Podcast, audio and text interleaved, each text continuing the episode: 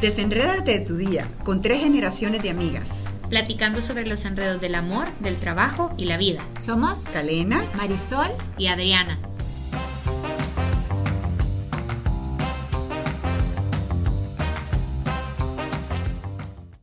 ¿Cómo comprender la naturaleza de los problemas en pareja? ¿Cuáles son las actitudes que predicen una separación?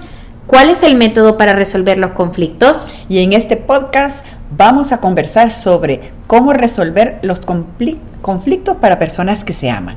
Quédese por aquí, por favor. Y entonces conversábamos de cuando estudiamos Marisol y yo una maestría y en la última semana en que ya nos íbamos a graduar, nos contaron de que existía el Instituto Gottman, dirigido por dos esposos eh, judíos que por 42 años han hecho investigaciones con miles de parejas y han puesto talleres y libros que ayudan a predecir y, y, cómo mejorar las relaciones de pareja. Algo muy importante de esto que vamos a hablar hoy es que está basado totalmente en la ciencia. No es una intuición o no es eh, solo las experiencias nuestras, una experiencia personal de alguien, sino que es algo real, científico, que garantiza que esto va a funcionar. Los métodos que les vamos a platicar son realmente comprobados. Y la idea principal, que creo que sobre todo para, para las que estamos eh, con, parejas jóvenes, es que la pareja perfecta no es aquella que no tiene un conflicto o que no tiene un problema, sino aquella pareja que sabe cómo eh, resolver esas peleas y salir adelante juntos.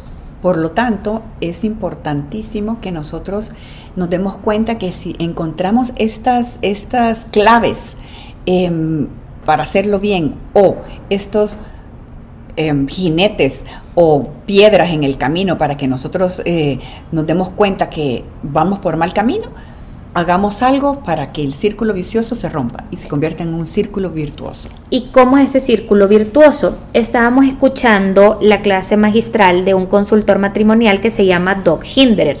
Entonces, él plantea una, un elemento visual, que a ver si tienen papelito ahí, que es el símbolo del infinito. Así como dice Cale, ¿cómo, le, cómo lo pones tú? Un 8 acostado. Para aquellos que pasaron de matemáticas modernas eh, de noche y no se acuerdan el signo infinito. Entonces lo que dice, digamos, ese, ese gráfico que él plantea es que eh, de cada, de cada comportamiento, eh, que tiene dos, como dos, dos, dos, dos colitas, digamos, como dos cabecitas. Entonces, en cada cabecita, dependiendo de que son personas distintas, eh, un comportamiento genera una emoción y una emoción genera un comportamiento y así. Que después otra vez genera otra emoción y así vamos y de forma infinita. Lo de nunca acabar. Lo de nunca. Y eso puede ser tanto positivo como negativo, o sea, de cómo mis acciones producen emociones. Entonces pongamos un ejemplo positivo. Por ejemplo, yo a Rorro eh, le encanta el Rorro es el, prometido de la Sí, Rorro, entonces el hombre feliz de esta A Rorro le fascina el cheesecake de chocolate. O sea, le fascina, le encanta, se lo he hecho toda la vida. Y, eh, por ejemplo, esa es mi acción positiva. Entonces yo espero obtener una emoción positiva de su parte, que a él esa ilusión porque le encanta el pastel.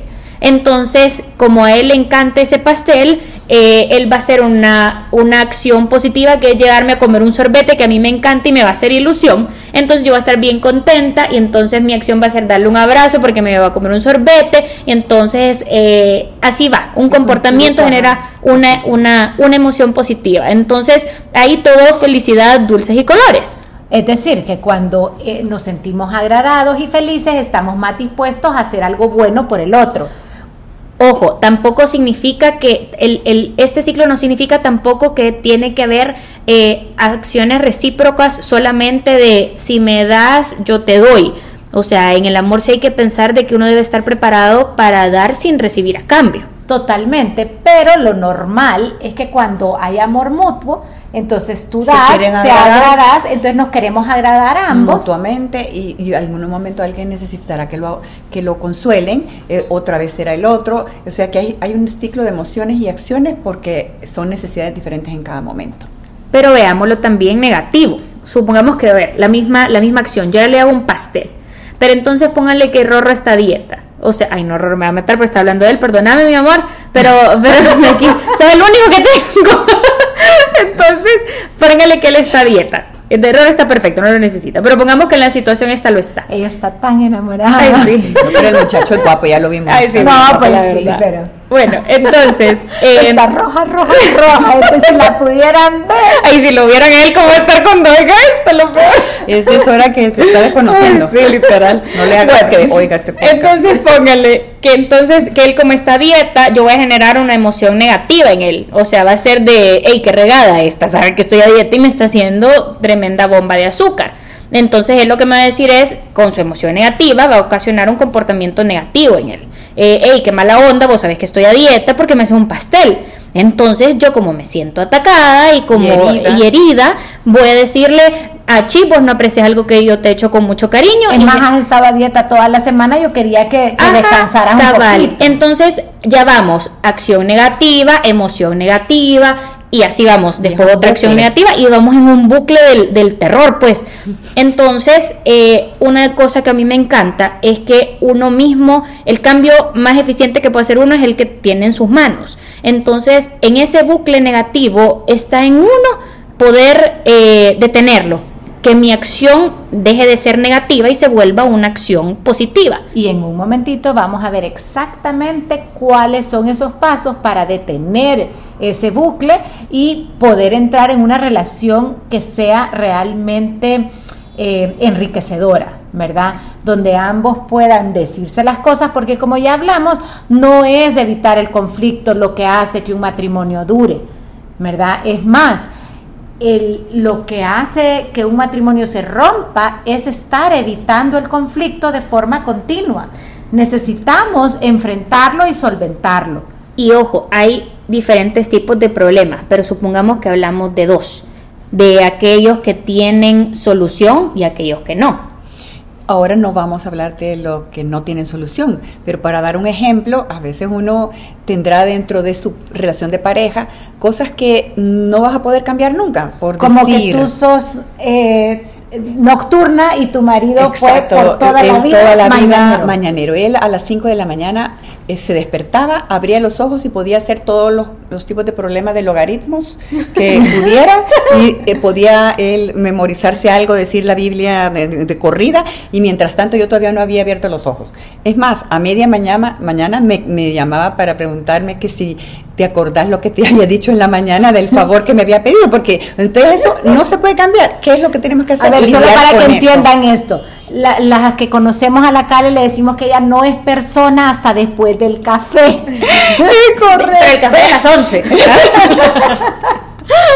O sea, sí. Entonces, hay cosas que, que no tenemos que ser iguales. No tenemos que estar en la misma, en la misma. Ser personas idénticas. Ser idénticos. O sea, Sí. alma gemela, en- eh, tal vez en lo que hablamos en aquel podcast de que el checklist Sí. de cosas eh, eh, que no son y no negociables. negociables. Pero, pero después la diversidad, la, la maravilla, la riqueza de que seamos distintos y que seamos un regalo para el mundo.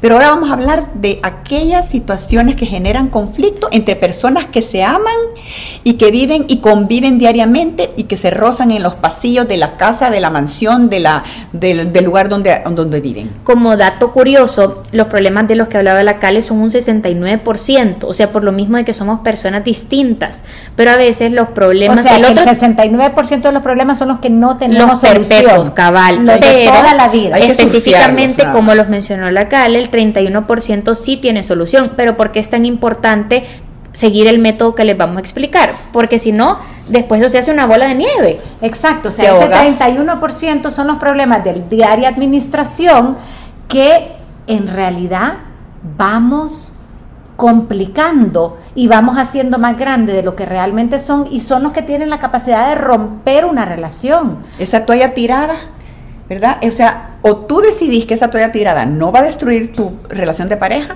o va a suceder que va a destruir tu relación de pareja si no, si ese, eso, ese acto genera un conflicto y tú no lo manejas de la mejor manera. Y aquí podemos hablar entonces que veamos venir los cuatro jinetes del apocalipsis que habla el Instituto Gottman que si llegan a aparecer en tu relación de pareja, destruyen, como dice. Alarma, alerta, eh, alerta. Alerta y pueden, si tú no rompes Esa el es ciclo, alerta nacional máxima. y, eh, si no lo reconoces para en primer- primero y después no los evitas, pueden destruir tu relación amorosa que inició bien, pero va a acabar mal. Y entonces esos cuatro jinetes son la crítica, el desprecio, la actitud defensiva y la evasión.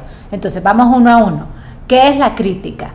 Todos sabemos que es la crítica, pero específicamente aquí es importante recordar que uno es consciente de sus defectos y no hay nada más espantoso que alguien te esté recordando toda la vida que sos un desordenado porque dejaste la toalla tirada, de que sos un incapaz de lavar los platos, de que sos incapaz de ir al súper. Aquella frase de te lo dije. Te dije, es que yo te dije que esto iba a ser, y, y a veces muchos somos culpables, o sea, a ver, somos humanos y cometemos esos errores, pero Así es sí- que ojo con este primero. Sí, cuidado con esa, con la excusa de la crítica constructiva.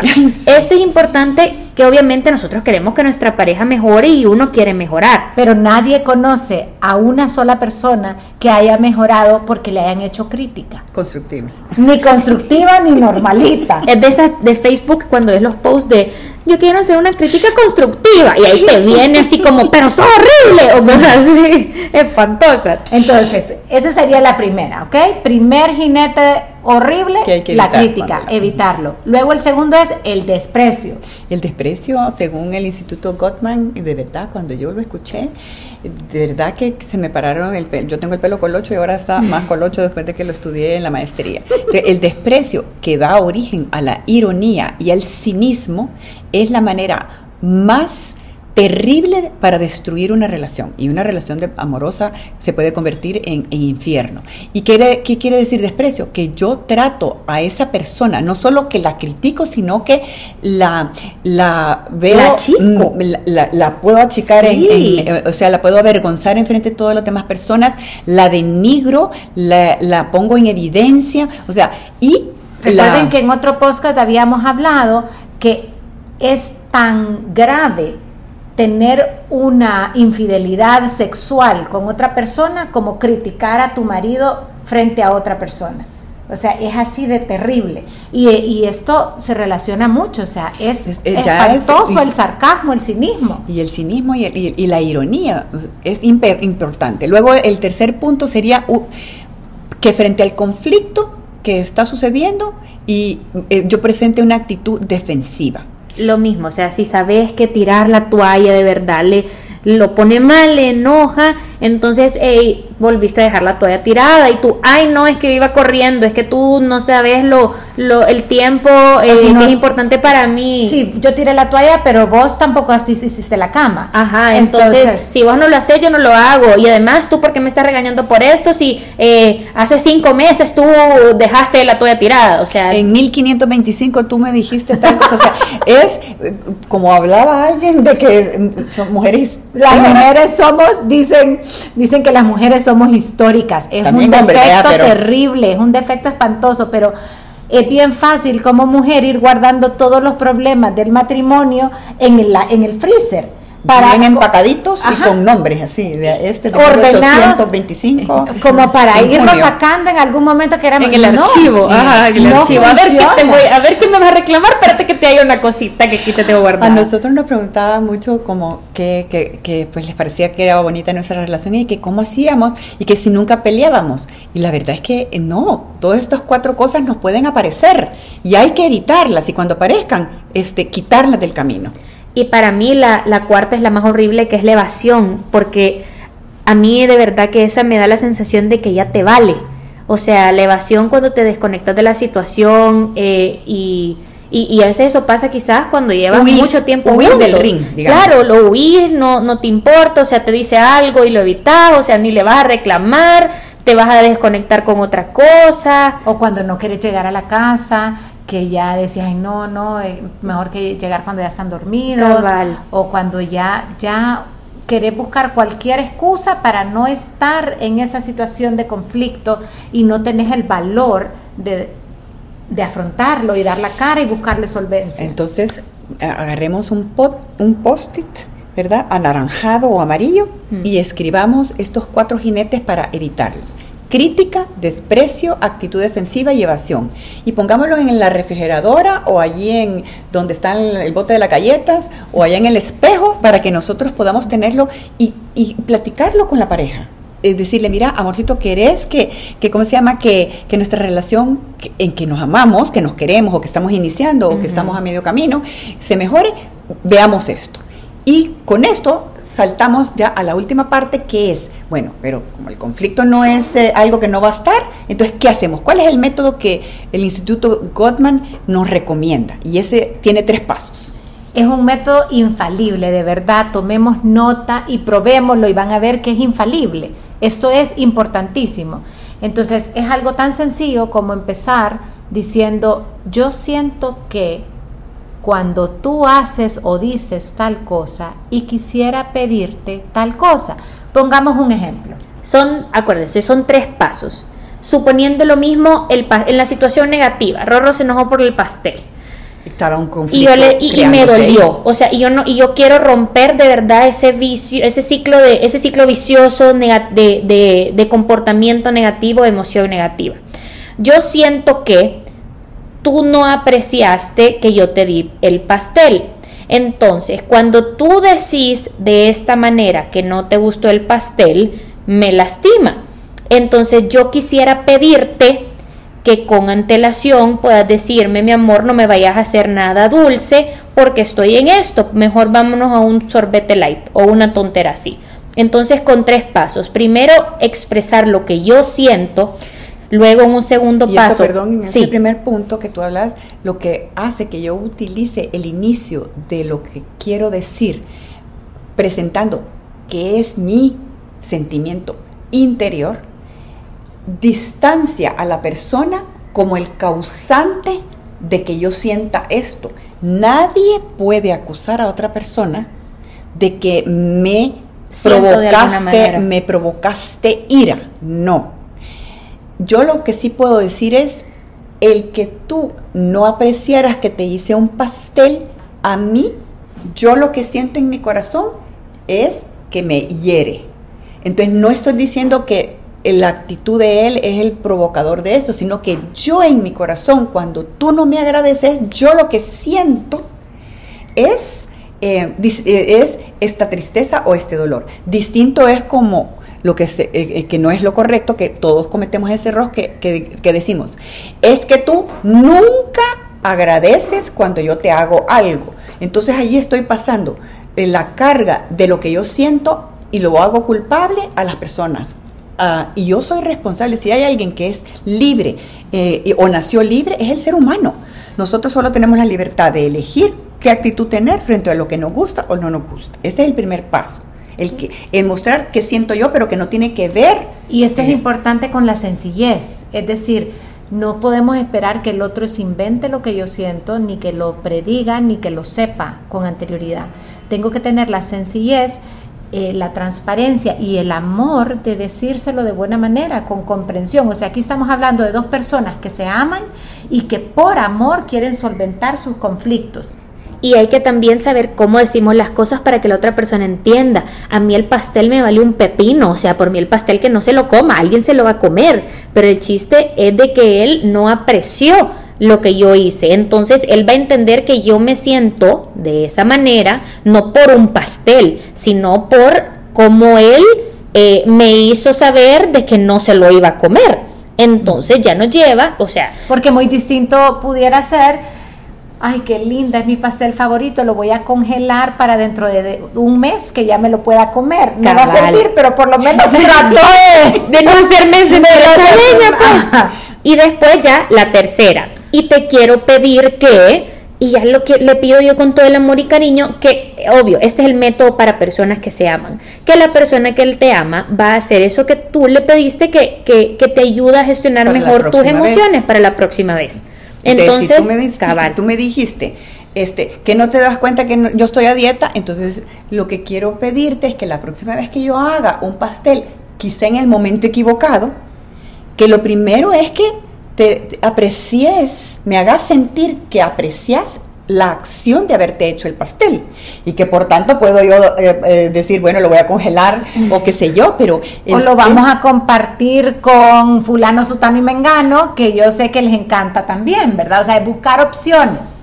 Entonces, este es el método infalible. Pruébenlo, cuéntenos qué tal le funciona. Es importante que uno sea consciente de las decisiones que toma cuando uno está en conflicto. No es fácil pensar con cabeza fría porque en caliente se nos sale eh, todas las barbaridades que nos llevan a ese ciclo negativo. Pero, si necesitamos momentos para bajar y decirlo después, está bien. Respiramos, nos, le podemos decir a la pareja Mira, en este momento si sigo platicando, aunque, esté, aunque esté con, el método, yo creo que si seguimos platicando, hay que, hay que decir, paremos un ratito, me voy a tomar un, cafecito y dentro de una hora seguimos platicando de, de, este, de este tema del, de la, de la, del, pastel. Pero uno de los temas que, y con esto vamos terminando, es por ejemplo, hablar de la educación de los hijos, de dónde nos vamos a ir de vacaciones, dónde nos, eh, cómo vamos a ahorrar para el próximo año con estos propósitos maravillosos que hemos dicho de que vamos a ahorrar. Entonces, cuando es tema de dinero, de los parientes políticos y de dónde y cuál es el futuro de, eh, trabajo de cada uno, son temas álgidos que tal vez no tienen solución o son difíciles de tratar o, las, o cuántos hijos vamos a tener o el tema de la sexualidad es un tema delicado maravilloso que hay que saberlo tratar y teniendo estos tres pasos de que yo siento que cuando tú gastas sin que hayamos, hayamos hablado de este gasto, eh, pienso que tal vez mm, no, te, no estás de acuerdo en que ahorremos. Entonces, eh, yo te quiero pedir, entonces el tercer paso, porque lo estoy diciendo en, dónde, eh, quiero pedirte que cuando vayas, vayas a hacer un gasto, me llames por teléfono y entonces lo hablemos y que si se notaba porque había 70% de descuento, pues entonces lo hagamos. Pero entonces son tres pasos de temas con posible conflictividad que no pueden hacer felices. Síganos en Instagram y busquen las desenredadas para contarnos cómo han puesto en práctica este método. Les mandamos un gran abrazo y feliz año para todas. Síguenos en el siguiente capítulo de Las Desenredadas para conocer más de todas aquellas cosas que nos enredan en la vida, el trabajo y el amor. Y cómo desenredarlas para ser felices.